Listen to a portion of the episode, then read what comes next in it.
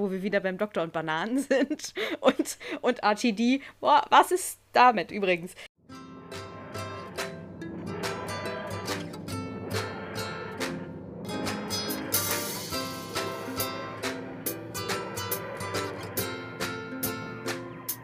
Ja, herzlich willkommen, liebe Zuhörenden, zu einer neuen Ausgabe von Brillant, ein Dr. Who Podcast. Ich bin Tabea, ich trinke grünen Tee. Stella, wie ist es bei dir drüben und was trinkst du so? Ich äh, creme mir meine sehr trockenen Hände mit wohlriechender Apfelhandcreme ein und äh, trinke Glühwein. Weil ich dachte, so, es ist Montag, Viertel vor vier, das ist schon Glühweinzeit. Auf jeden Fall im November. Natürlich. Und ähm, ein Glas Wasser dazu. Sehr vernünftig, sehr vernünftig. Selbst gesprudelt. sehr schön, sehr schön. Äh, ja, wir fangen am besten gleich mal an, denn tatsächlich seid ihr unserem Aufruf letzte Woche nachgekommen und habt unsere Tates zugemüllt. Wir haben nämlich wieder ordentlich Fax im Moment bekommen. Anderes geht ja im Moment nicht. Wie gesagt, die berittenen Boten haben gerade alle keine Arbeit. Ja, äh, denn geschrieben hat uns der Jan eine sehr äh, schöne Mail und hat uns berichtet, was er so in der Quarantäne treibt.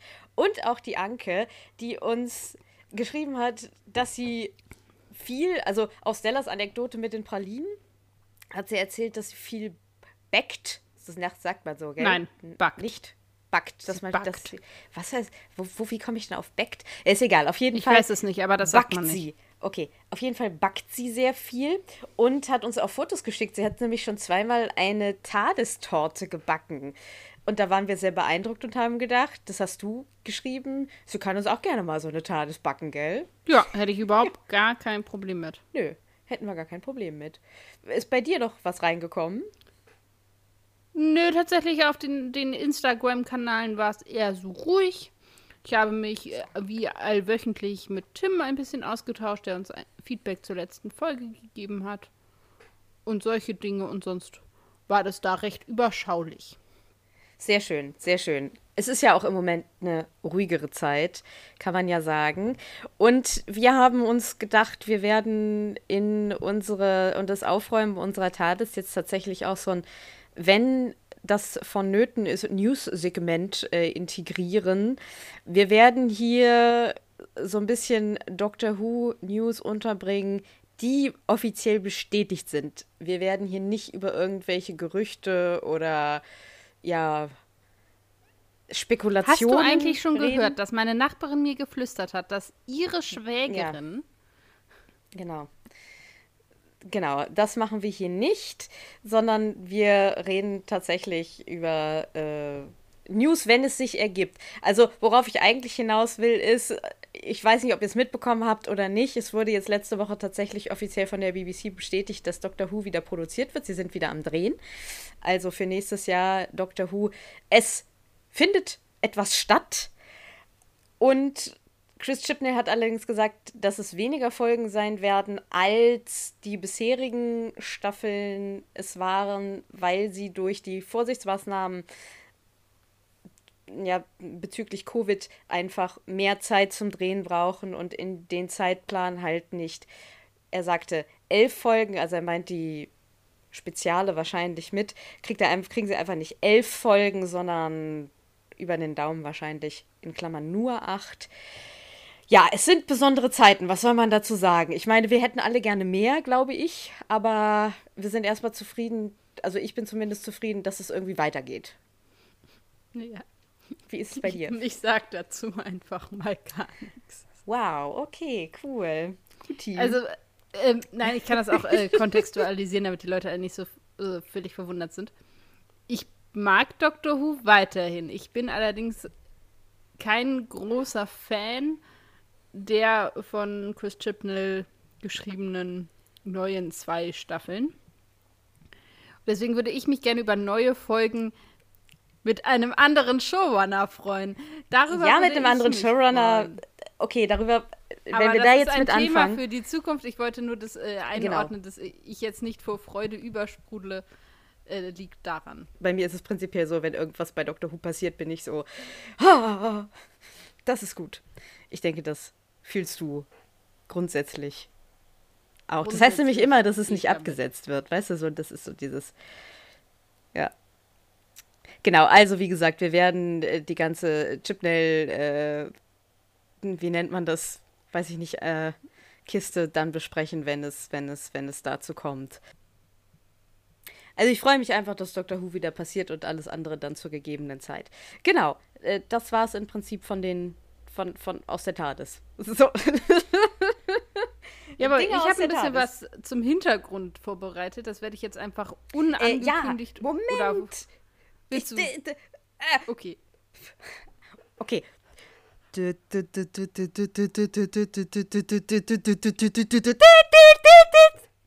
Die Königin der Hintergrundeinfluss. Bitteschön.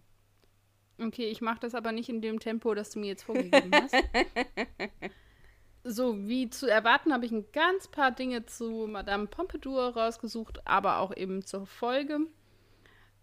Also, Madame de Pompadour ähm, hieß Jean-Antoine Poisson, wie wir auch schon gelernt haben. Geboren ist sie am 29. Dezember 1721 und gestorben ist sie am 15. April 1764. Das heißt, sie ist 43 Jahre alt geworden und kam aus bürgerlichem Haus. Sie bekam tatsächlich als Kind schon von einer Wahrsagerin prophezeit, dass sie irgendwann mal die Mätresse des Königs werden würde. Das fand ich irgendwie eine ganz spannende Info. Als ja. ich dann aber daraufhin sah, dass aufgrund dieser Prophezeiung sie eben, sie und ihre Mutter eben versucht haben, auch viel sich in der Nähe des Königs aufzuhalten, ja. dachte ich so ein bisschen, na gut, das ist vielleicht auch eine sich selbst erfüllende Prophezeiung. Ja, ich glaube auch. Aber an sich irgendwie schöner Mythos. Sie war tatsächlich die Mätresse des Königs von 1745 bis 1751, also tatsächlich gar nicht so lange und vor allem auch nicht bis zu ihrem Tod hm. sondern sie blieb dann, nachdem sie nicht mehr offiziell seine Mätresse war, tatsächlich an seinem Hof wohnen, aber eben in anderer Funktion.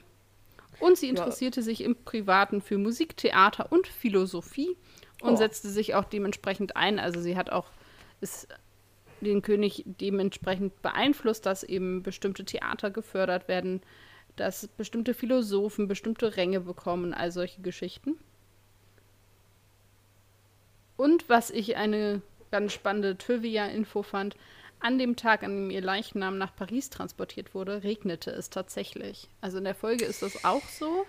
Und man denkt so ein bisschen, dass in der Folge das ist, um mm, eine gewisse Stimmung zu erzeugen, genau. Mm. Aber ich würde sagen, es ist zusätzlich zu dem auch noch tatsächlich historische Genauigkeit, weil eben der König auch noch in irgendwelchen Notizen irgendwas dazu geschrieben hatte dass sie kein gutes Wetter auf ihrer Reise nach Paris begleiten würde. Hm. So viel eben zu dieser Dame erstmal so. Und, äh, das habe ich zwar nicht aufgeschrieben, aber das ist vielleicht auch ganz spannend, etwas, was sie eben ausgezeichnet hat im Gegensatz zu anderen Mätressen des Königs, war, dass sie sich mit der Königin sehr gut gestellt hat. Also was auch in der Folge gesagt wurde, sie hat eben nicht versucht, irgendwie da einen Keil zwischen die beiden zu treiben, sondern hat sich sehr gut mit der Königin verstanden und sich sehr gut mit ihr gestellt was glaube ich auch einer der Gründe war, weswegen sie dann am Hof bleiben konnte. Zur Folge selber.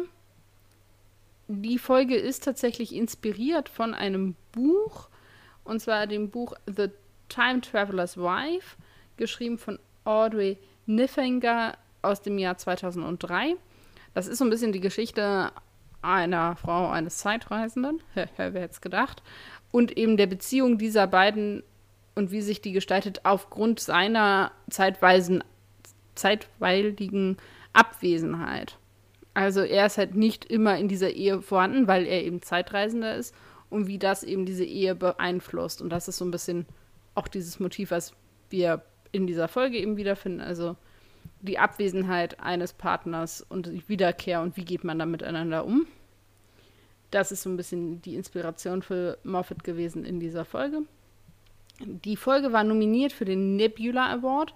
Das ist eine amerikanische Auszeichnung für Sci-Fi-Serien. Mhm. Und sie gewann den Hugo Award von dem wir an anderer Stelle hier schon geredet haben und den andere Folgen von Doctor Who schon vorher gewonnen haben. Und es gab tatsächlich für die Folge zwei Pferde. Also gab es eins für das Raumschiff und es gab ein zweites für die Sprünge. Arthur. Also zwei Pferde verwendet, ja. Und noch so ein bisschen Klatsch und Tratsch an der Seite ist Sof Sophia Miles, die eben Madame de Pompadour spielt, und David Tennant sind für eine Zeit lang ausgegangen, waren aber tatsächlich, glaube ich, nur ein Jahr oder so ein Paar. Naja, was heißt nur, ne? Es ist ja, Ja. schon gar nicht so wenig. Irgendwie Ähm. so. Also sie waren jedenfalls nicht super lange zusammen, so stand es Mhm. da. Ähm, genau, die haben, sie, haben da wohl angebandelt, wenn man so möchte. Ja. Würde ja auch zu der Chemie ganz gut passen. Genau, ich. Und trifft auch, glaube ich, so ein bisschen sein Beuteschema. Ah, stimmt. Ja, jetzt wo du sagst. Ich musste ein wenig schmunzeln. Genau, ich habe wieder die Zusammenfassung für euch, die ich jetzt mal ganz kurz hier zum Besten geben werde. Es ist so ein bisschen zweigeteilt natürlich am Anfang. Also im 18. Jahrhundert wird Jean Antoinette Poisson, also Madame Pompadour, ich glaube, es war Ludwig der 15., gell? Das ist Ja, richtig. nicht der 14.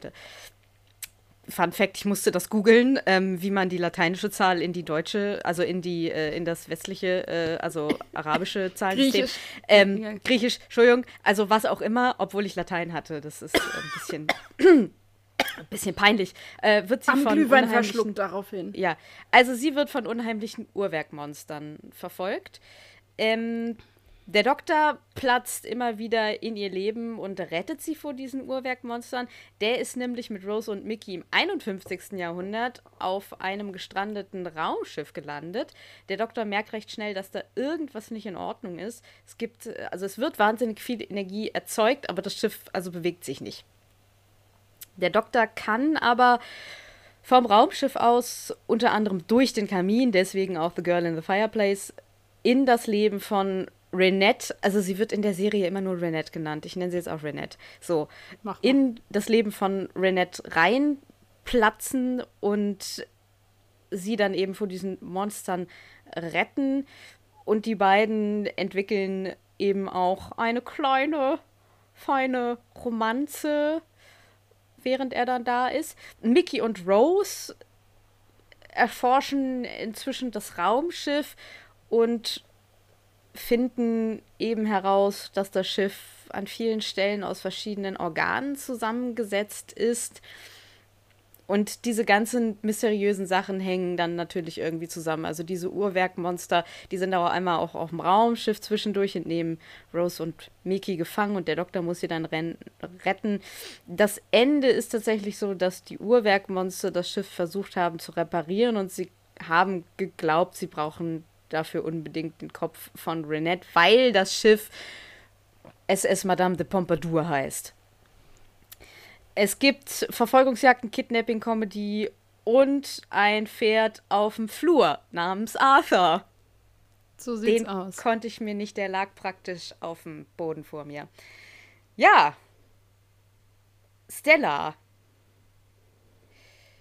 Story. Also du hattest ja letztes, letzte Woche schon so ein bisschen angedeutet, dass du die sehr magst. Ich würde dir da jetzt einfach erstmal den vor, den, den ersten Weg, also so den, den ersten, äh, naja, du weißt schon.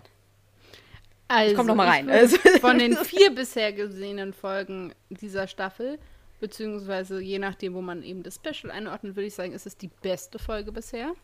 Was unter anderem auch daran liegt, dass die anderen Folgen halt auch relativ schwach waren. Also mehr oder weniger, aber manche mehr und manche weniger. Ja, ich fand diese, also es ist ja offensichtlich, es ist eine Geschichte, die eben als Liebesgeschichte für den Doktor geschrieben wurde und das ist auch so wird das auch eben gesagt und benannt. Ich finde das, was daran so schön ist, ist, dass es tatsächlich den Fokus von dieser Dr. Rose-Beziehung wegzieht. Ja, ja, Das finde ich sehr, sehr angenehm. ja. Also das sehe ich jetzt auch erst. Also das ist so eine Erkenntnis, die ich jetzt guck beim Gucken hatte, dass es eben an sich, finde ich die Liebesgeschichte nämlich super schön, so wie sie erzählt wird. Ja, Und sie zieht eben den Fokus total weg von dieser ja hier auch schon öfters problematisierten, irgendwie romantisierten Dr. Ja. Wos Beziehung. Ich finde, es ist sehr schön gemacht, diese über die Zeit verteilte Liebesgeschichte. Also der, das Problem ist, dass die Zeit bei Burnett anders schnell läuft als auf diesem Raumschiff. Also was für ihn und den Zuschauenden wenige Minuten sind, sind für sie ganze Jahre. Und deswegen kann er sehr schlecht einschätzen, wann er denn bei ihr auftaucht. Und er lernt sie eben kennen, da ist sie ein kleines Mädchen. Und er kommt ein paar Mal wieder und sie wird immer älter und auch in großen Abständen. Und er braucht einen Moment, um das überhaupt irgendwie auch zu verstehen, dass sie dieselbe Person ist, als er sie das nächste Mal sieht, weil sie schon eine ausgewachsene Frau ist, wenn man so möchte. Ja, ja. Und das letzte Mal vor fünf Minuten, als er sie gesehen hat, war sie eben noch ein kleines Mädchen. Und das macht diese Beziehung eben auch sehr besonders. Dann finde ich, ist es eine unglaublich humorvolle Folge. Oh ja. Ach das ja. halt, also ich finde den Humor in der Folge großartig. Ja. Also ob es dieses Pferd ist, das Arthur heißt. Und den doch auch etwas fiesen Kommentar des Doktors noch von wegen Rose sagt, warum darfst du das Pferd behalten? Und der Doktor sagt, naja, du darfst ja auch Mickey behalten. das ist so großartig. Ja, weißt du, das habe ich ganz vergessen zu sagen. Ja. Ähm, das ist aber ein Indikator für den brillanten Humor. Weißt du, wer die Folge geschrieben hat? Stephen Moffat, ja, ja. Yes, Sir. Director wa- was, war Euros Lydon. Lynn. Genau, Genau. ich habe mir das jetzt auch mal rausgeschrieben. Sehr gut. Und also auch ganz viele witzige Momente, bis hin zu Dingen, die, witzig. glaube ich, auch vor allem English Native Speakers auch, ähm, auch witzig finden, nämlich so Dinge wie, dass es gibt so eine Szene, da gucken Rose, Mickey und der Doktor durch einen Spiegel in das 18. Jahrhundert und die können sie aber nicht sehen, aber sie können sie sehen. Also so ein, ihr versteht das Prinzip. Ja. Und dann kommt Mickey dazu und sagt so ein bisschen, also redet über den französischen König und sagt halt, ja, who does he think he is? Und dann sagt halt der Doktor, the King of France. Und im Englischen gibt es eben diese Redewendung, dass wenn sich jemand aufführt, als wäre, denkt diese Person, sie sei jemand besonders Wichtiges, sagt man, who do you think you are? The King of France? Und in diesem Fall stimmt es halt. Und all solche Geschichten sind halt da eingewoben. Und es bis dahin, dass ich es eigentlich ziemlich witzig finde, dass sie ausgerechnet den Kopf der französischen Ja. Mätresse haben wollen. Was ich nicht glaube, Ja. hier zufällig gewähltes Organ ist. Nein. Also gewisse Anspielungen auf ja- französische Revolution und ähnliches. Sie hat ja scheinbar die Revolution dann glücklicherweise nicht mehr miterlebt, gell?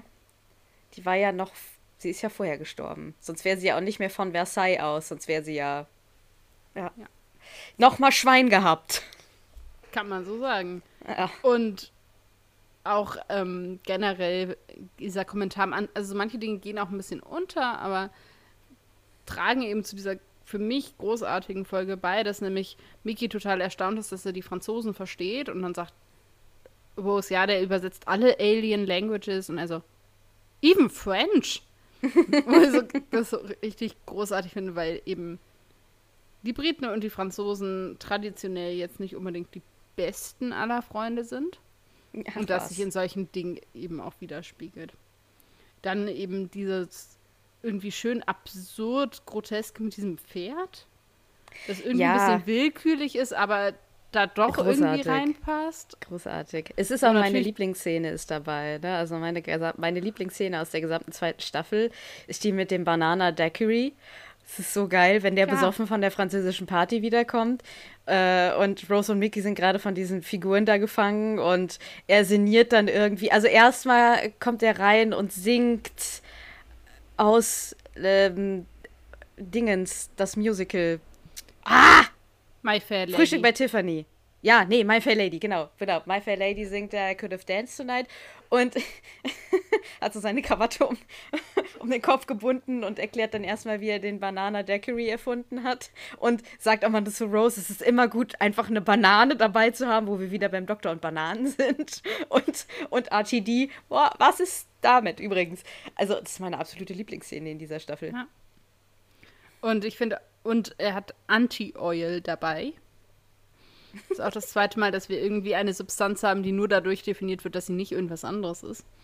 Genau, also es, und ich finde, dass eigentlich tatsächlich auch vor allem ist das Ambiente, was erzeugt wird durch Musik, Kostüme, Setting, Schauspieler, Geschichte ist großartig. Also man fühlt sich in dieses Jahrhundert reingezaubert so ein bisschen. Ja, großartige Kostüme, großartiges Set, großartige Musik dementsprechend. Also es ist vom Ambiente einfach eine Folge, die es so, finde ich, bisher gar nicht gab. Also die eben Der vor Look, allem, ja.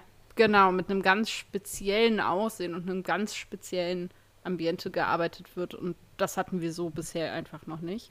Ja, du Und fühlst es ist dich sogar. Red mal weiter. Ja, ja, das zieht einen so rein. Mhm. Also, Was ja noch mal erstaunlicher ist, weil du ja gar nicht die ganze Zeit in dem 18. Jahrhundert Frankreich bist, sondern Mhm. du verbringst ja auch eine Zeit auf diesem Raumschiff und es dann zu schaffen, diese Wechsel so auf den Punkt hinzukriegen, Ja. deutet ja wirklich auf ein sehr gutes Design einfach hin. ja. Und ich finde eben auch spannend, dann kann man das so ein bisschen anschließen, dass es eine andere Form von historischer Folge ist. Also bisher hatten wir eben so dieses naheliegende, auf der Hand liegende, ne, man nimmt die TARDIS, die eine Zeitreisemaschine ist, und reist mit ihr in die Zeit, in die man gerne möchte. Das war bei Dickens so, das war jetzt bei Torchwood House und Queen Victoria so. Und hier haben wir eben eine andere Form einer historischen Folge, wo man mehr oder weniger zufällig in eine bestimmte Zeit eben versetzt wird und eigentlich in die Zukunft wollte und in der Vergangenheit landet. Ganz anderes Ja. Erzählen an der Stelle, das macht es eben umso besser. Dann würde ich sagen, ist spannend, dass wir einen Gegner haben, die letztendlich überhaupt nicht aus Bosheit heraus handeln. Also, sondern. Aber super creepy dabei aussehen. Genau, sie sind halt auch ultra gefährlich. Aber Super letztendlich wollen sie dieses Schiff reparieren, was keine boswillige oder böswillige Handlung und kein, keine böse Absicht als solche ist. Und sie nutzen die Materialien, die sie finden. Und das ist zuerst eben die Crew des Schiffes. Also Ja. Rose vor allem fällt auf, wo sind eigentlich die Leute, die hier eigentlich sein sollten? Mhm. Und die Ersatzteile, die eben genutzt wurden, sind die Crew. Aber das liegt nicht daran, dass diese Ortons irgendwie denken, hey, wir möchten die umbringen. Nein, wir brauchen Ersatzteile und sie einfach schlecht programmiert wurden, wenn man so möchte. Ja. Oder nicht bedacht wurde, dass das passieren könnte. Das gibt dem Ganzen eben auch nochmal eine andere Nuance, als wenn man eben klassische Bösewichte hat. Sie reden ja zum Beispiel auch nicht. Also jedenfalls nur sehr bedingt. Ja, nur mit einer, nur mit Renette. Ja, und auch sehr, also ja, sehr eingeschränkt. Also die Tiefe des Gesprächs. Ja. Und ähm, was ich auch sehr schön finde, eine Frage, die eben nur für das Publikum letztendlich aufgelöst wird, ist die Frage des Warum es eigentlich immer zu Madame de Pompadour geht. Ja. Also es bleibt sowohl für den Doktor als, also ich habe das, das TARDIS-Team genannt, es bleibt für das gesamte TARDIS-Team schleierhaft, warum ausgerechnet diese Zeit die ist, zu der das Schiff eben die Verbindung hergestellt hat. Und nur das Publikum sieht am Ende eben den Ausschnitt auf diesem Schiff, das halt Madame Pompadour heißt und versteht dann, okay, das ist, warum dieses Schiff diese Verbindung herstellt. Und später an anderer Stelle lernen wir sogar ein Schwesterschiff von diesem Schiff kennen tatsächlich. Oh, das habe ich nicht mehr auf dem Schirm. Ja, es gibt noch eine äh, MS Marie Antoinette, Ah, okay. aber viel, viel später. Das finde ich Genau. übrigens auch ganz nett, dass es nicht um Marie Antoinette geht, weil das wäre so die erste, die, Go-To 18. Jahrhundert äh, vorrevolutionäre Frau am, am, am, am Königshaus gewesen, also im Prinzip die Königin. Ähm, ich finde aber ganz nett, dass sie das irgendwie mal nicht gemacht haben. Nicht nur ob der Kontroversität, das hätte halt auch nicht in die Folge gepasst. Du hast jemanden gebraucht, über den einfach nicht viel bekannt ist, dass du die irgendwie sympathisch machen kannst. Und ja, fand ich aber ganz nett, muss ich sagen. Fand ich eine gute Wahl. Ja, und auch, dass es eben nicht die Königin, sondern die Mätresse ist. Also Ja. eine, also eigentlich, ja, aber da komme ich eigentlich später in den Figuren noch drauf. dass ja, dann lass uns sich doch eine- später drüber reden. Genau. Nee, also äh, erstmal zu der Story jetzt. ich hatte ja letztes Mal so ein bisschen gezögert, weil ich mir gar nicht mehr so sicher war, wie ich die Folge fand aus meiner Erinnerung. Und ich wusste, dass ich ein, zwei Probleme mit der Folge habe. Ich kann dir insofern recht geben, als dass ich äh, sagen würde, das ist eine der, der besten Folgen, äh, die bisher gelaufen ist. Für mich ist es so die zweitbeste, aber nur weil ich irgendwie, für mich ist so School Reunion bis jetzt das Beste gewesen, weil es einfach für mich total ins Herz gegangen ist auch wenn es Fehler hatte. Aber das hat mich positiv überrascht. Ich, ich hatte mich erinnert, dass ich viel weniger an der Story mag. Das habe ich irgendwie öfter in letzter Zeit. Hatten wir ja schon ein paar Mal, dass ich gesagt habe, hm, ich erinnere mich, dass ich das beschissener fand, aber ich fand es sogar richtig gut. Äh, Lieber so als andersrum. Richtig. Ich finde den Humor, das ist eine der Humorfolgen Nummer eins für mich. Es ja. ist so großartig. Es gibt so viele Beispiele. Ich kann auch gleich mal irgendwie hier vorspoilern. Ich habe ich hab fünf Zitate oder so, die ich alle zum Besten geben werde. Ich habe auch so gedacht, da ist so eine große Zitatdichte. Ich will nicht riskieren, dass wir beide das gleiche Zitat haben. Deswegen habe ich jetzt fünf. Aber auch einfach, weil ich mich Was ja mathematisch konnte. völlig sinnlos ist, weil je ich mehr weiß. Zitate du rausziehst, desto ja, wahrscheinlicher ist es, dass wir das Gleiche haben. Ja, aber das brauche ich dann nicht vorzulesen. Also ich habe fünf, äh, je nachdem, ob ich da nur vier. Ich konnte mich auch einfach nicht entscheiden. Es war, es war recht, ja. Also, äh, und das ist aber auch so eine gute, St also die Folge ist, Entschuldigung, es war der Tee, die Folge ist wahnsinnig gut strukturiert, finde ich. Also ja. es, es gibt nicht zu viel Information. Es, du, kommst, du kommst mit du brauchst, du hast aber auch kurze Überraschungsmomente. Wenn du die Folge nicht kennst, dann schnallst du, musst, brauchst du auch erstmal einen Moment, um zu schnallen, ah, er ist wieder mal zu spät, beziehungsweise es ist Jahre später. Das mhm. finde ich äh, sehr witzig. Dann äh, ist es alles sehr komprimiert und am Ende ist es wirklich so, dass du denkst, ja, das war wieder einfach eine wirklich auf den Punkt gebrachte Folge für mich. Ja. Ich finde die Monster wahnsinnig toll. Also die sogenannten Monster, keine Ahnung, die Antagonisten. Ich finde die so toll. Ich habe auch eine Theatermaske hier an der Wand hängen. Die ist lange nicht so creepy, weil die sind wirklich wahnsinnig unwohl, weil die ja auch so kaputt sind und dann haben die ja auch keine Augen hinter den, hinter den Augenlöchern und so, weil es ja nur Maschinen sind, aber dann auch in diesen, in diesen ja, 18. Jahrhundert Outfits. Das finde ich alles wahnsinnig gut und wirklich, da läuft es einem dann doch kalt den Rücken runter. Ich finde Mickey und Rose ein wunderbares Team in dieser Folge. Das hat mich gefreut. Ja. Ich habe ein, zwei Problemchen mit der Folge. Äh, meine erste, also ja, die Liebesgeschichte finde ich gut gemacht. Das Einzige, was ich daran nicht so schön finde, ist, dass sie ihn auch wieder so als Engel bezeichnet, obwohl das vielleicht auch einfach Wortschatz ist, aber das natürlich schon wieder so ein bisschen glorifiziert ist und dass er im Prinzip die komplette Kontrolle über diese Beziehung hat, weil sie ja, also sie hat, sie hat wenig, mhm. sie hat wenig Kontrolle und das würde ich, da habe ich so gedacht, das Kontrollverhältnis ist hier auch wieder unausgeglichen, weil aber ihr war passiert sie nicht diejenige, ganz die ihn viel. geküsst hat? Ja, das meine ich gar nicht. Ich meine eher so, wann sehen die sich und wie viel, wie viel Handlungsspielraum hat sie eigentlich innerhalb dieser Welt und ihrer Beziehung? Weil ihr passieren ganz viele Dinge. Ihr mhm. passieren die Antagonisten, ihr passiert im Prinzip auch der Doktor. Also sie weiß nicht, wann diese Gestalten wieder auftauchen. Sie weiß auch nicht, wann er wieder auftaucht. Und sie muss halt die Zeit in den ganzen Jahren, also so wie wir Zeit auch erleben, leben. Und ja, kann, kann, hat nicht so richtig, also kann, kann, kann nicht aktiv dazu beitragen, dass irgendwas passiert so richtig. Das ist äh, schon was, Obwohl ich was ich spannend sehr, finde, dass sie diejenige ist, die die Beziehung vorantreibt. Ja, das finde ich wieder das Positive an der Kiste, so kritisch also, ich es auch sie sehe. ist ja aktiv ja, ja. diejenige, die ihn küsst. Sie ist diejenige, die dafür sorgt, dass sie zusammen tanzen. Was ich glaube, was in dieser Folge tatsächlich auch nur in Anführungsstrichen tatsächlich ein Tanz ist. Aber da gibt es ja, Debatten drüber. Aber das sei jedem Ach so, das seiner eigenen oh. Fantasie überlassen. Da habe ich noch gar nicht drüber nachgedacht. Weil ja, wir erinnern uns an The Doctor Dances. Ja, es gibt ganz, also da scheiden sich die Geister dran. Ich persönlich glaube, dass, es, dass die beiden nicht miteinander geschlafen haben. Kann ich Aber es wird sagen. offen gelassen. Moffat selber sagt, dass sie das nicht getan haben. Aber letztendlich ist das jedem.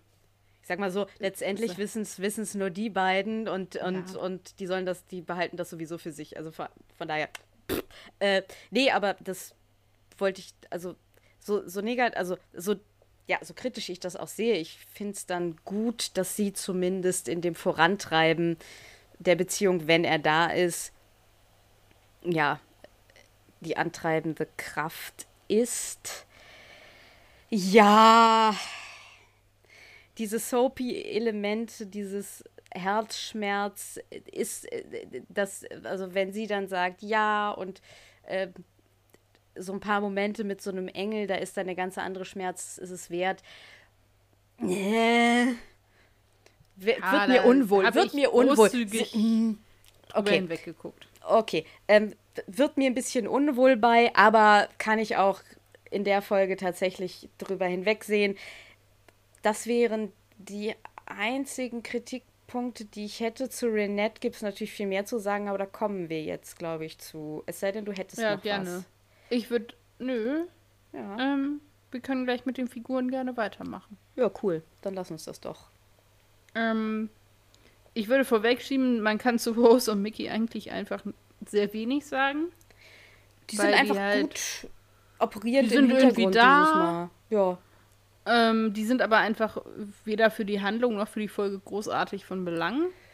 Ja, obwohl sie finden ja schon elementar raus, dass eben dieses Schiff rudimentär aus Organen zusammengesetzt ist. Das finde ich ziemlich wichtig.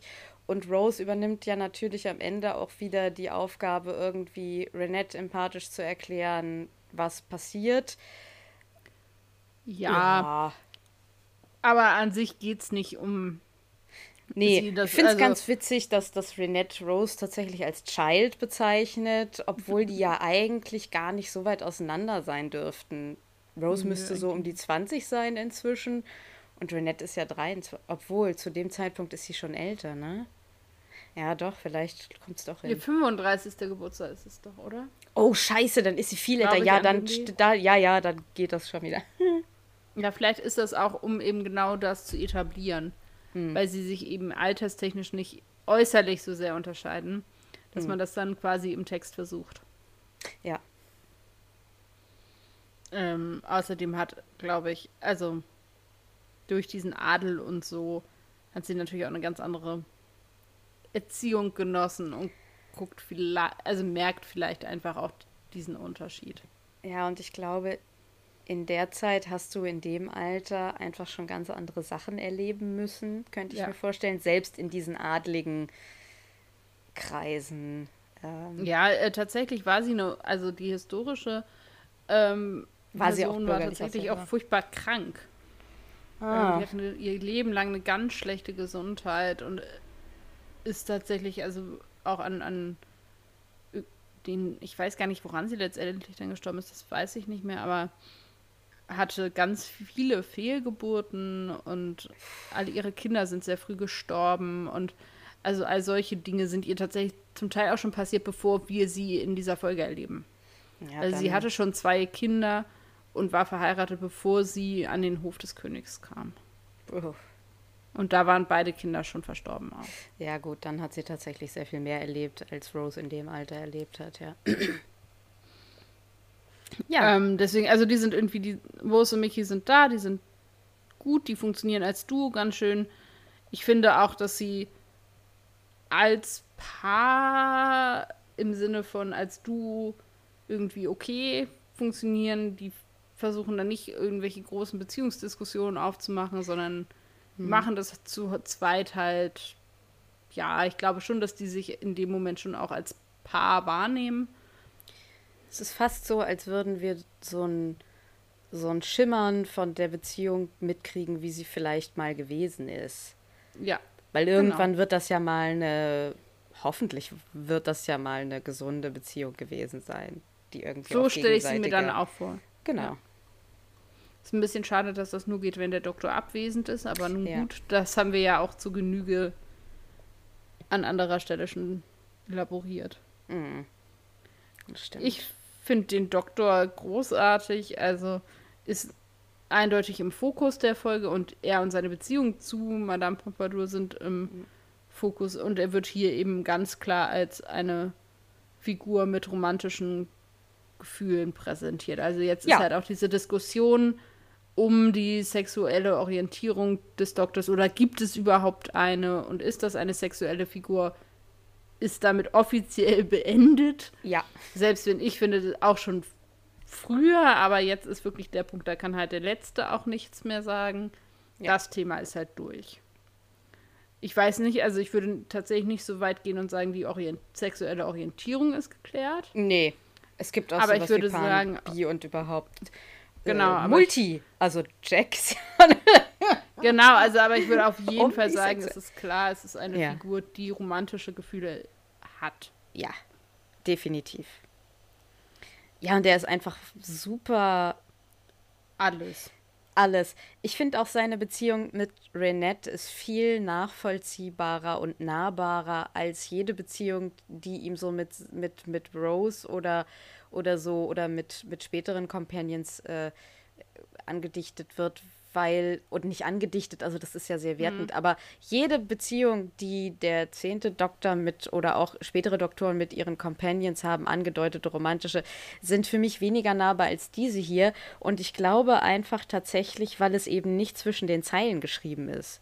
Es ist ganz offensichtlich, weil mit den Companions müssen sie es ja, oder haben sie es bis jetzt so gewählt, es immer zwischen den Zeilen zu schreiben. Dass du dich immer fragst, bin ich jetzt bekloppt oder äh, Und es liegt, glaube ich, auch daran, dass es eben eine auf Zeit begrenzte Romantik ist. Also es ist auch nicht dieses, was sich über Staffeln aufbaut oder über eine Staffel hinzieht oder so, sondern es ist ganz klar eine Folge, die das explizit als Thema hat, die von Begegnung bis Auseinandergehen das Ding einmal durchexerziert.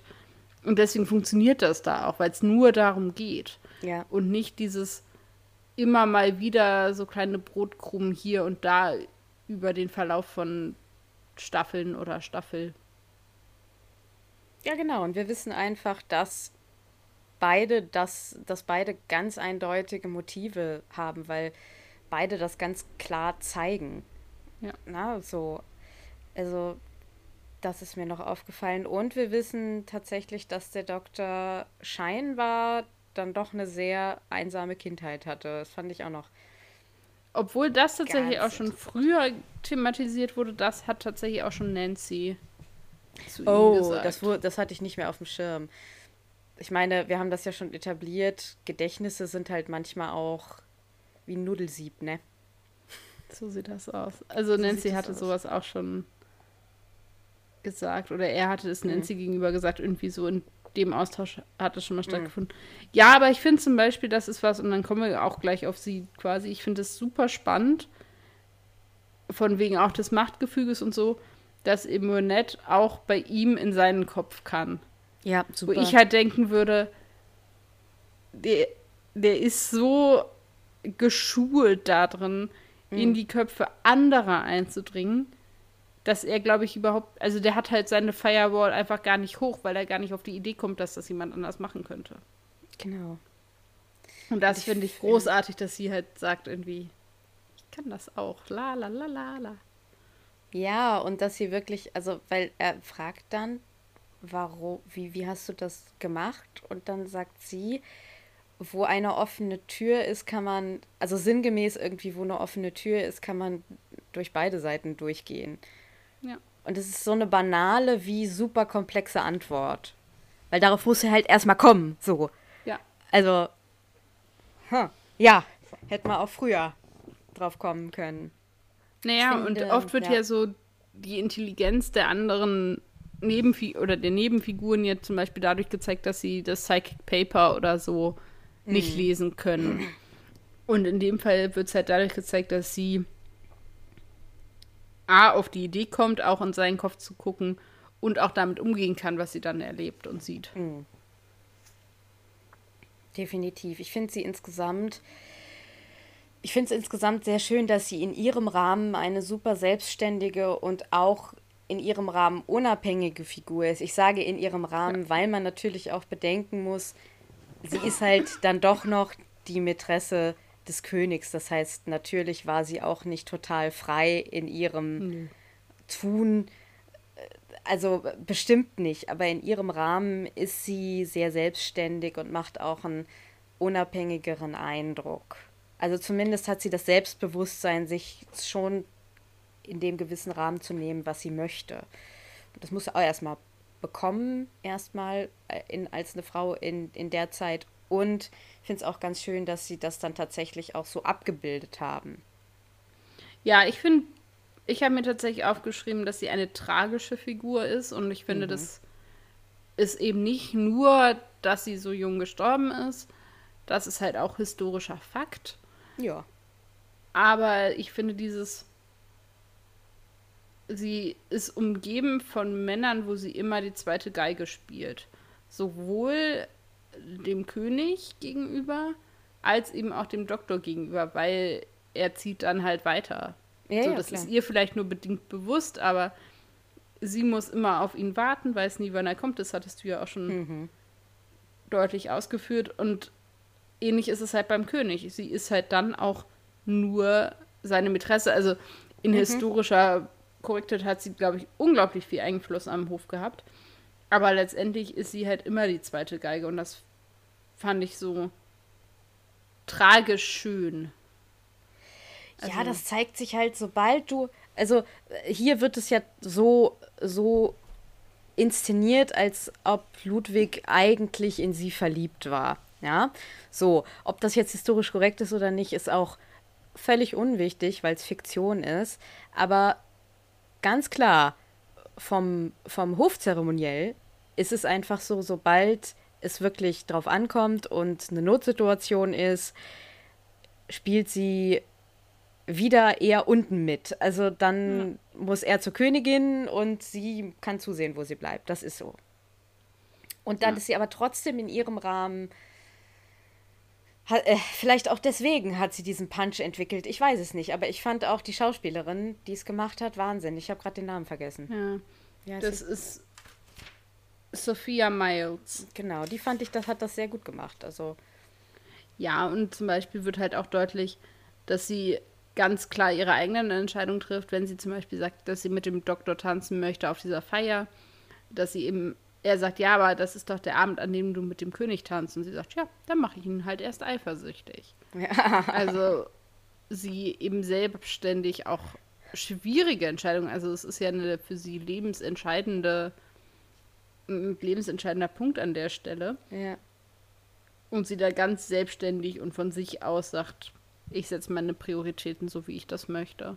Und auch sehr selbstbewusst ihrer Rolle und ihres Wirkens auf den König ist. Absolut. Und du hast völlig recht, dass sie eine tragische Figur ist. Das habe ich in erster Linie, ich habe mir sowas ähnliches aufgeschrieben. Ich habe dann halt geschrieben, dass sie ihn am Ende eben dann doch gar nicht mehr sieht. Also dieses Tragische wird ja so ein bisschen dadurch gezogen, dass er eben am Ende sagt, ja, pack deine Sachen, ne, wir machen den Ausflug. Und sie sieht ihn nie wieder. Das muss so grauenvoll sein.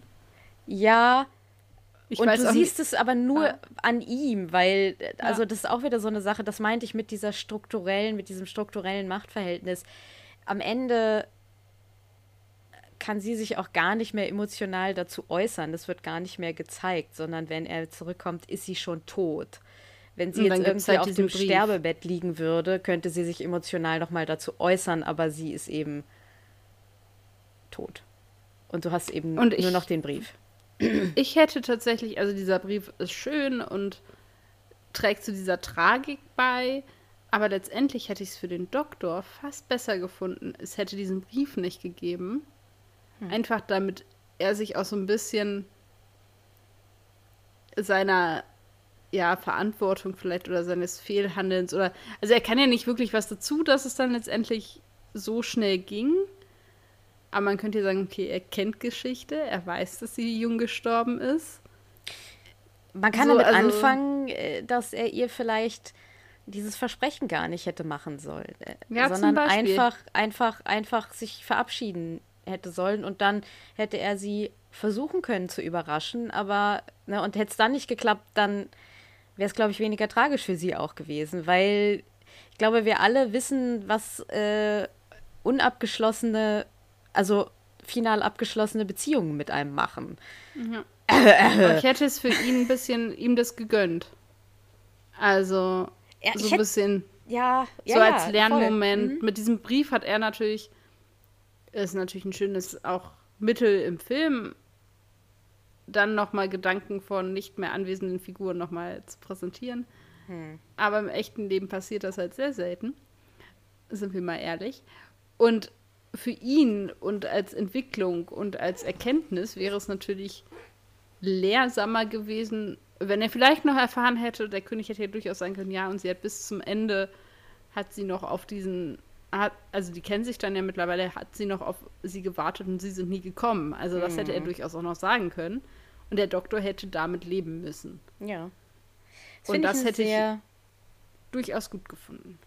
Ja, das finde ich ein sehr schönes Schlussstrich zu dieser, zu dieser Story-Besprechung. Was hast du denn mitgenommen?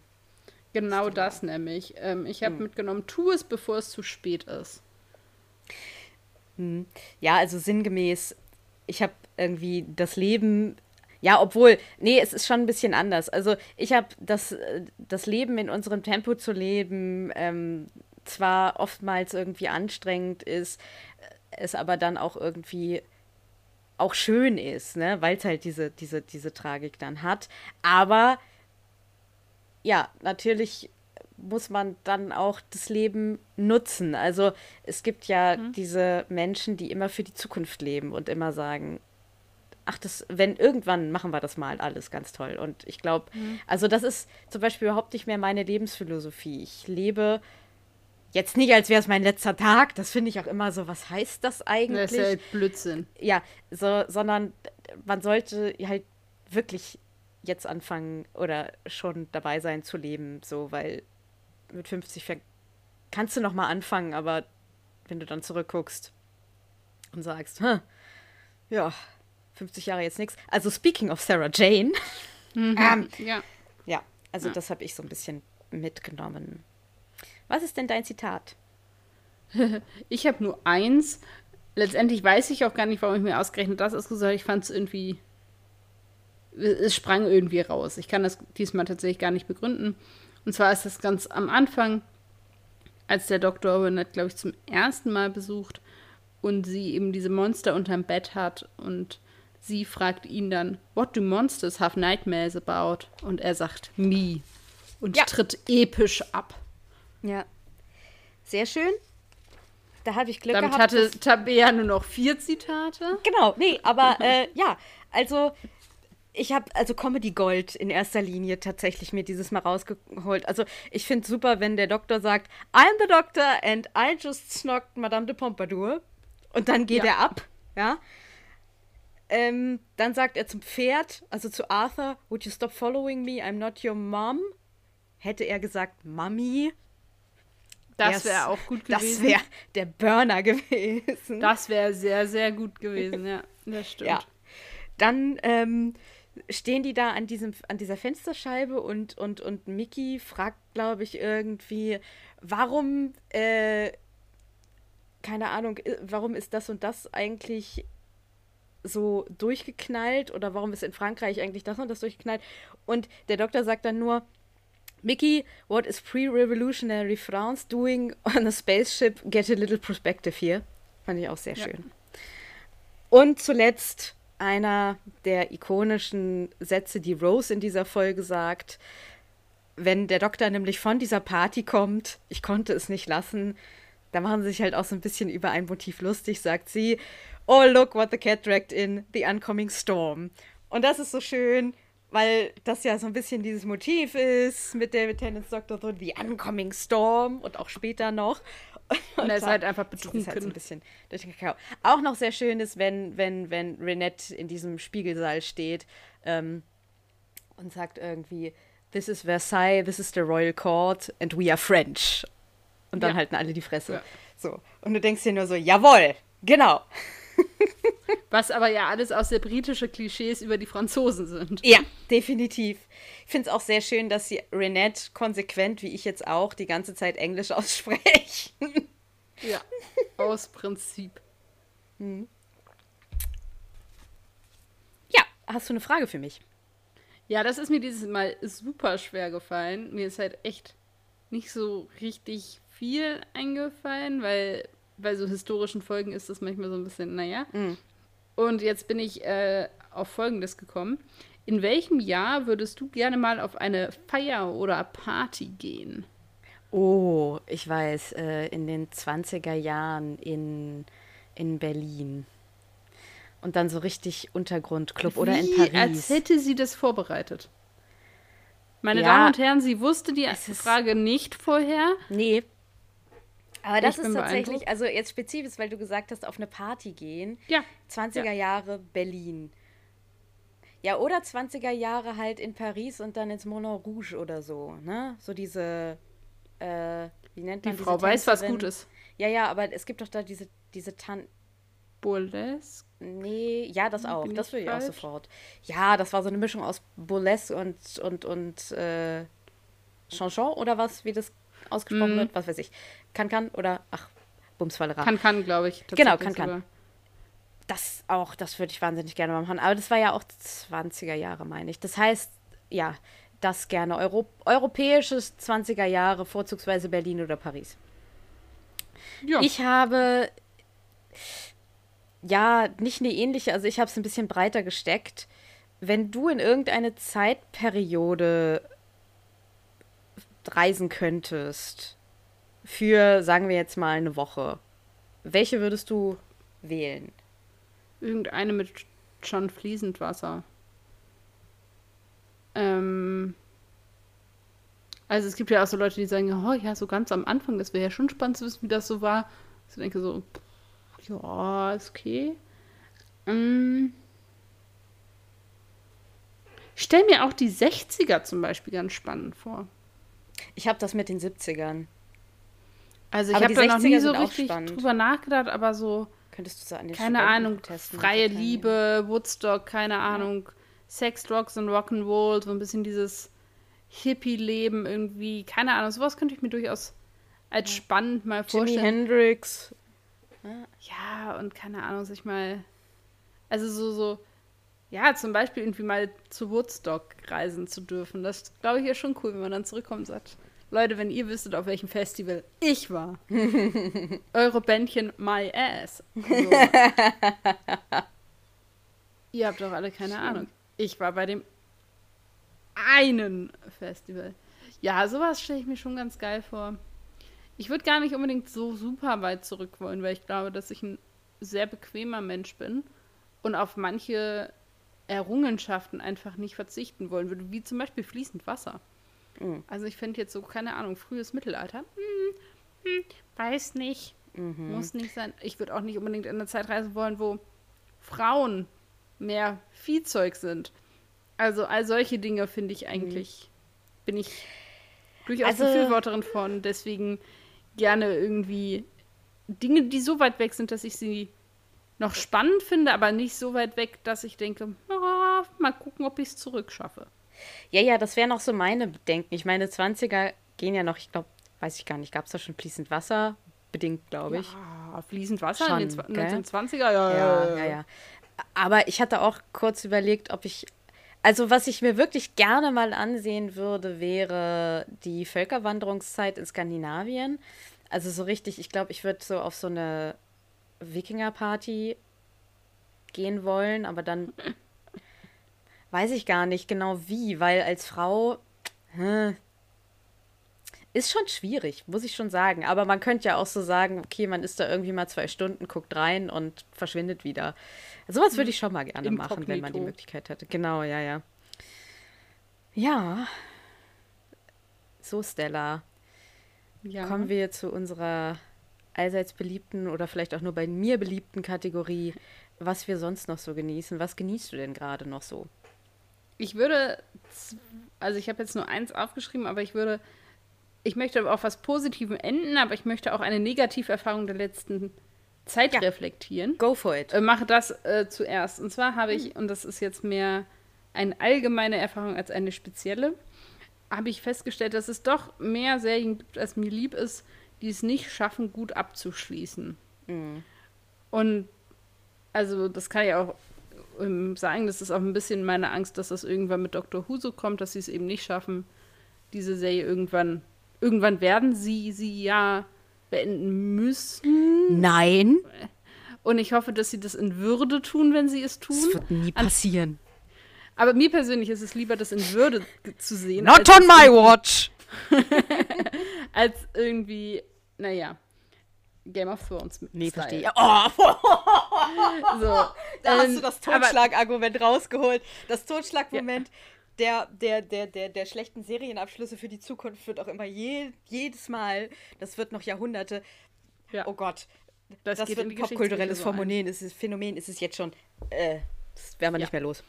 Aber tatsächlich bezog sich das jetzt auf ein ganz bestimmtes Genre. Und zwar habe ich jetzt äh, relativ häufig ähm, oder ein paar Serien geguckt, die so ein bisschen in dieses Crime, also so dieses amerikanische Crime-Genre reingehen. Und zwar habe ich gesehen sowohl The Mentalist wie auch die Serie Castle, oh. die beide relativ lange liefen, mhm. die beide recht gut anfingen. Mhm. Ich fand, bei Mentalist ging es ziemlich schnell bergab, verhältnismäßig zur Anzahl der Folgen und Staffeln. Bei Castle hat sich relativ lange das Niveau gehalten ja. und ist dann aber am Ende doch hart abgesackt. Ja, finde ich davon auch. Ab, davon abgesehen, dass man am Ende des auf Amazon Prime auch nur noch mit deutschen Untertiteln gucken kann, was dezent nervig ist auch noch. Ähm, aber das mal am Rande. Und dass das ein Phänomen ist, was mich halt echt nervt, warum diese Menschen das nicht hinkriegen, weil man dann auf die Serie halt sehr negativ zurückguckt. Ja, also ich kann dir erzählen, warum. Jetzt, ja, Weil Geld. Das, ja, das sind unfassbar erfolgreiche Serien gewesen. Gerade äh, zu ihrer Ausstrahlung, also gerade äh, Castle und The Mentalist das waren gerade in den USA, aber auch hier in Deutschland unfassbar erfolgreiche Serien. Ist genauso wie Bones. Ich meine, Bones ist ja mhm. noch länger gelaufen, läuft, da müsste ich jetzt meinen Vater fragen, weil der guckt das eigentlich auch wahnsinnig gerne, bis auf die letzten Staffeln. Ähm, die haben das so lange ausgeschöpft, wie ging. Und irgendwann hast du den Bogen einfach überspannt. Also zu mir und Castle gibt es eine ganz kleine Anekdote. Das war im Prinzip eine der ersten Serien, die ich wirklich geliebt habe damals kam, damals gab es irgendwie fünf Staffeln von denen mhm. oder so oder vier. Und die fünfte kam gerade. Und das ist unsere Familienserie im Prinzip. Damit habe ich meine Eltern im Prinzip, oder damit haben ich und meine Eltern so dieses Format Serie letztendlich dann auch teilweise für uns entdeckt. Und wir sind uns aber auch einig, dass sie eigentlich nach der fünften oder sechsten Staffel hätten Schluss machen ja. sollen. Was danach und kam, war einfach nur noch nicht gut. Das hatte ja, auch Gründe hinter der Kamera, aber äh, ja. Und das ist einfach ein Phänomen, was mich sehr buggt. Also man, man hat es an anderen, also sehr prominent ist halt zum Beispiel Lost dafür, aber das ist noch, hat ein ganz anderes Ausmaß noch. Es hat auch ganz ähm, andere Gründe, glücklicherweise. Ja, aber das ist, also das ist. Ja, bei Lost haben sie sich einfach komplett verzettelt. So. Genau, also da, das ist halt auch nochmal ein anderes Phänomen ein bisschen. Ähm, ja, aber mir aber ist es lieber, halt, sie riskieren das, weil bei Lost ja. war es wirklich so, da haben sie sich einfach komplett verzettelt, weil das, was sie ausprobiert haben, hat nicht funktioniert. Ähm, das ist mir lieber als dieses, wir haben es einfach zu lange gestreckt und jetzt können wir auch nicht mehr. Ja, und ich habe tatsächlich was gemacht, was ich sehr, sehr, sehr selten tue, sowohl bei Büchern als auch Serien oder Filmen oder so.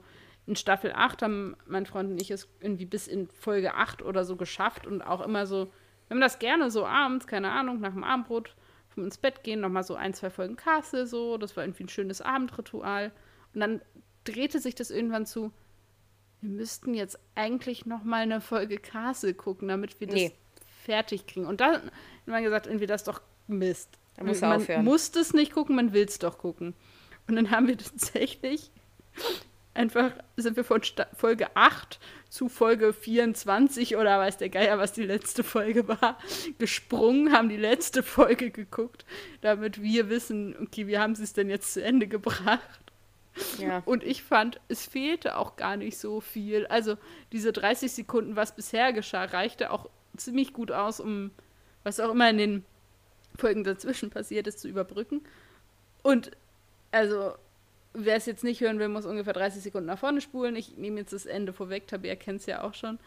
Aber in, den letzten, in der letzten Minute der Folge gibt es nochmal einen Plot-Twist.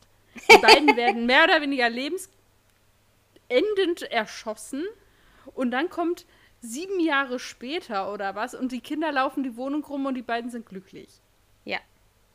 Und ich dachte mir so, hier ist irgendwas passiert, was an mir vorbeigegangen ist. Sie robben aufeinander zu, halten die Hände, du denkst, okay, jetzt sind sie tot. Das ist ein okay Ende, damit kann ich leben. Ja.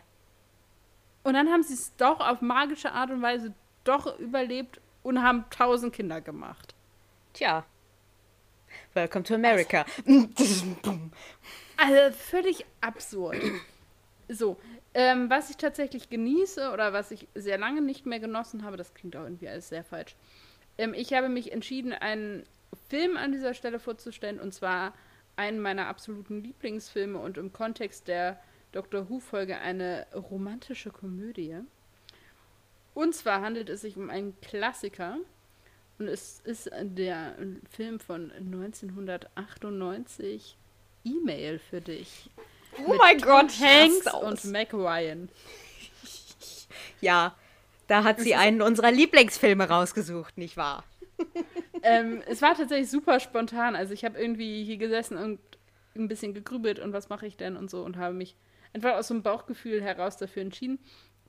Für alle, die den Film nicht gesehen haben, müsst euch bitte, wenn ihr ihn guckt, bewusst machen, von wann dieser Film ist, sonst findet ihr ihn scheiße. Ja, es ist kaum ein Film ist schlechter gealtert, weil mhm. er einfach mit einer Technologie arbeitet, die zu der Zeit sehr neu war und heute einfach nur witzig aussieht. Aber das macht es auch so schön. Genau, ich finde es schön, aber ich glaube, dass manche Leute das.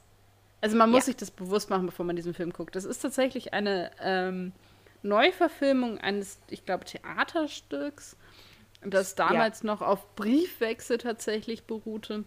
Es geht grob, ohne zu viel vorwegzunehmen, es geht eben um Mac Ryan, die eine, ich habe ihren Namen jetzt nicht nochmal rausgesucht, der Figur, aber spielt eine ähm, Besitzerin eines kleinen Buchladens mit dem Titel Der Laden um die Ecke und um Tom Hanks, der auch einen Buchladen besitzt, allerdings in eine Buchladenkette, Fox mhm. Books.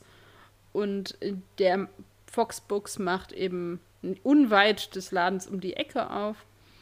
Und es geht eben zum einen um den Existenzkampf dieses kleinen Buchladens und auf der anderen Seite ist es nämlich so, dass McRyan eine unbekannte E-Mail Freundschaft, Liebschaft mhm. anfängt mit jemandem, den sie eben nicht kennt, weil sie eben nur per E-Mail kommunizieren. Ich glaube, die treffen sich in irgendeinem Chatroom, irgendwie AOL, es ist völlig abgedreht, es ist Modem, mhm. Internet, es ist mit entsprechenden Geräuschen und so. Man sieht noch so ein kleines Männchen, das dann die Post abholt, wenn du deine E-Mails kriegst und so. Das, das ist, ist toll. Es ist sehr retro, würde man sagen. Ja. Genau. Und dann entwickelt sich eben diese, dieser E-Mail-Liebesaustausch zwischen zwei sich erstmal Unbekannten. Und dann gibt es noch viele nette, ein bisschen skurrile, schrullige Nebencharaktere und so. Es ist eben eine wirklich eine klassische romantische Komödie. Mac Ryan hat das Gesicht noch nicht voll geplastert. Tom Hanks ist noch sehr jung und sehr Tom Hanksig. Also es ist wirklich, wirklich zu empfehlen. Vor allem so für so einen Abend im November, wo draußen ja. es früh dunkel wird, es regnet, man sich drei Kerzen anmacht und eine heiße Schokolade und dann kann man den gucken. Und ich werde das, glaube ich, auch bald tun. Das ist so ein richtiger Feel-Good-Film. Ich habe von einer Woche oder zehn Tagen oder so habe ich das gleiche mal mit Notting Hill nochmal gemacht. Es, danach mhm. ging es mir sehr gut. Ich wollte allerdings wirklich explizit an dieser Stelle E-Mail für dich bewerben, für alle, die es nicht kennen. Ich warte ein bisschen darauf, dass sie den jetzt nochmal neu auflegen. Es würde mich nicht wundern, wenn in den äh. nächsten Jahren irgendwann nochmal. Ich sag nicht, dass das gut wird. Aber es würde mich eben nicht überraschen, weil ja E-Mail für dich auch schon eine Neuauflage mm. war. Würde es mich nicht wundern, wenn es irgendwann, keine Ahnung, ein, ein Instagram-Nachricht für dich Film geben würde. Ja, ja, äh, und recht wichtig, also nicht wichtig, aber äh, Trivia hier an der, beziehungsweise nicht Trivia, sondern einfach Stuff. Das ist halt auch ein Nora Ephron-Film und Nora Ephron war eine sehr begnadete und bekannte Drehbuchautorin. Die ist leider schon gestorben, aber die hat eben solche Sachen gemacht wie E-Mail für dich und Sleepless in Seattle, When Harry Met Sally. Diese ganzen Dinger. Also ich, wir haben, glaube ich, so eine Schwäche für Chris Carter und Nora Ephron Filme und das läuft dann so, dass wir die, also ich habe letztlich, ich schicke dann Stella so, so, so Fotos von so die Filme heute Nachmittag. so Fotos von Blu-rays, die ich gerade gucke und das ist dann meistens an so, äh, gerade vorzüglich im Herbst und Winter, viel Nora Ephron und Chris Carter Filme. Ja, ich gucke mir immer nicht an, wer das äh, geschrieben hat und so, deswegen sagen mir die Namen immer nichts, aber ja. wahrscheinlich ist da schon ein Muster zu erkennen. Definitiv, genau. definitiv. Ganz viel Liebe von mir. Ja, toll. Ach, so eine schöne Empfehlung. Ich bin sehr glücklich gerade, das wärmt mein Herz. Ich habe mich so ein bisschen in die romantische Comedy-Ecke eingereiht, allerdings eine sehr moderne und auch nicht, nicht unumstritten würde ich mir denken, das klingt jetzt total wahnsinnig, aber im Prinzip habe ich mir einfach gedacht, Jane the Virgin sollte man mal empfehlen. Das ist eine Serie von Jenny Snyder Uhrmann, die von 2004 bis 2009, äh, von 2014 bis 2019 auf The CW gelaufen ist. Die hat fünf Staffeln und ist tatsächlich hier auf Netflix zu sehen, auch alle fünf Staffeln. Das ist ein bisschen eine skurrile Serie, sage ich gleich von vorne. Also ich würde das Ganze als dramatische, romantische Komödie mit Telenovela-Einflüssen bezeichnen, weil die Serie sich sozusagen die, die Erzählweise der gerade südamerikanischen Telenovelas nimmt und sich die erstens zu eigen macht und zweitens auch ganz oft selbstreflektierend parodiert, aber mit einer großen Liebe für Telenovelas. Und ich bin jemand, ich gucke überhaupt keine Telenovelas. Deswegen ist es überhaupt nicht naheliegend, dass mir das gefallen könnte. Also, und ich erzähle jetzt hier nur ganz kurz, worum es ganz grob geht. Also, äh, Jane ist die Protagonistin, die sehr christlich bei ihrer, ich glaube, ihre Großmutter ist Kolumbianerin und die äh, wächst eben bei ihrer Großmutter und ihrer Mutter auf, sehr religiös und ist eben auch noch Jungfrau und möchte, dass das eben auch so bleibt. Und die wird dann aus Versehen künstlich befruchtet bei einer Frauenärztin. Da gibt es dann diverse Verstrickungen und skurrile, lachhafte, unglaublich witzige Komplikationen, warum das so ist. Naja, und äh, dann ist eben die Geschichte, die erzählt wird, äh, diese Geschichte, wie sie damit klarkommt und wie sie dann irgendwie äh, so ein bisschen hin und her gerissen ist zwischen dem Vater ihres Kindes, den sie ja dann auch erst trifft, und ihrem Verlobten oder Freund zu dem Zeitpunkt noch. Mehr möchte ich noch gar nicht erzählen. Es ist wahnsinnig witzig, aber dann auch dramatisch und melodramatisch, weil es ja eben schon diesen Erzählstil der Telenovelas hat, auch wenn es sehr selbstreflektiv und parodistisch auf der anderen Seite ist. Also man hat zum Beispiel einen Erzähler und zwar über die gesamten fünf Staffeln, der einem hm. irgendwann auch total ans Herz wächst, weil der auch direkt, also der durchbricht sozusagen die vierte Wand und spricht mhm. mit den Zuschauenden. Also der sagt dann immer, Hello Friends, how, how, how is it? Oder äh, und was bisher geschah und so weiter und so fort. Und der mhm. erzählt dann diese Folgen. Dann kommt das mal auf meine Liste. Also ich, ich wollte gerade. Ich hatte das bei Netflix schon auf meiner genau. Liste, aber ich hatte ja letztes Mal schon erwähnt, dass mir jetzt so ein bisschen ja. äh, die Fälle davon schwimmen. Genau, und das wollte ich nämlich auch, deswegen erzähle ich jetzt hier auch gerade so kryptisch davon, weil ich es ja, das ist ganz gut. Das dir auch eh schon wollte. Ja, und ja, das, das Schöne, das, ja. wird jetzt äh, und das Schöne ja. an der Serie ist, dass sie also das weniger Schöne ist natürlich oftmals, dass sie wahnsinnig heteronormativ ist. denkt man erstmal. Und dann überrascht einen die Serie, dass sie aber bestimmte Stereotypen immer wieder durchbricht, dann auch gar nicht so heteronormativ ist und es auch immer konstant queere Figuren gibt tatsächlich, die auch mal wechseln. Also es ist nicht so, wenn eine queere Figur weg ist, dass es dann keine queere Figuren mehr gibt, sondern die wechseln konstant. Mhm. Also ähm, man, man, man muss jetzt nicht irgendwie, es gibt dann tatsächlich auch, um Himmels Willen, manchmal mehrere. Hupsi! Ähm, ja, schon. Also es ist, glaube ich, äh, wie in vielen Serien, dass sie am Anfang hat man manchmal das Gefühl, ah, okay, das ist jetzt irgendwie so die Alibi-queere Figur, aber das, also das glättet sich sehr schnell und man merkt irgendwie, nee, da ist irgendwie auch dadurch, dass man viele Figuren hat, die von Anfang bis Ende dabei sind, also der Maincast wird eigentlich nicht ausgetauscht, äh, dass es da auch Figurenentwicklungen gibt. So viel kann man sagen. Ja, aber wie gesagt, es ist dann tatsächlich auch ernstzunehmend melodramatisch, weil sie eben mit ganz viel Liebe da dran gehen. Also sie sagen jetzt nicht, wir machen uns über Telenovelas lustig, sondern mhm. wir hinterfragen und mhm. brechen diese Dinger. Wir machen aber auch eine Hommage daran.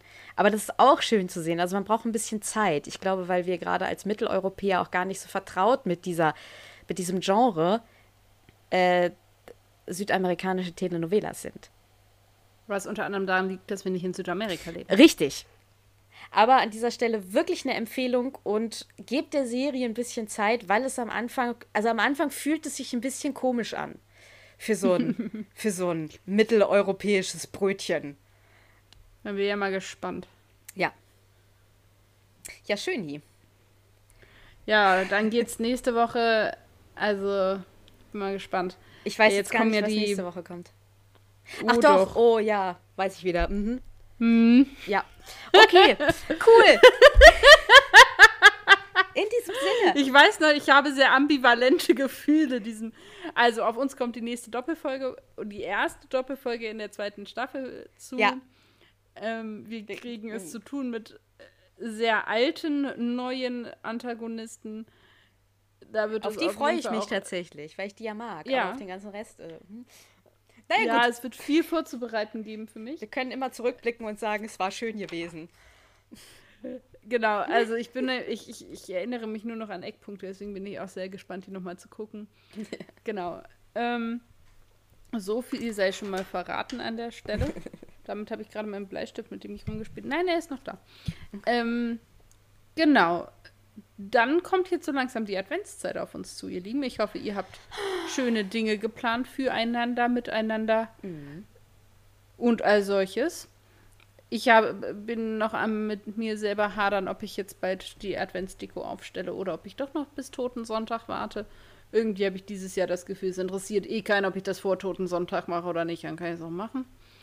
ähm, und genau in diesem Sinne wünsche ich euch auch eine gemütliche Woche mit ähm, vielen äh, positiven äh, Gefühlen. Vielleicht dem einen oder anderen romantischen, äh, komödiantischen Film, wenn ihr sowas mögt. Wenn nicht, dann natürlich nicht. Logisch. Vielleicht eine Tasse Glühwein oder Punsch, je nach mhm. Bedürfnis. Und vielleicht schon einem Spekulatius oder Dominostein. Ja, ich kann mich da nur anschließen. Macht es euch so schön wie möglich versucht ein bisschen zur Ruhe zu kommen, wenn ihr das könnt. Ich weiß, wie immer, dass es eben nicht für alle möglich ist und dass es gerade jetzt in diesen Zeiten auch psychisch manchmal schwierig sein kann, zur Ruhe zu kommen. Das ist einfach so. Und auch das muss man dann respektieren. Also in sich selber nicht, aber die anderen müssen das respektieren.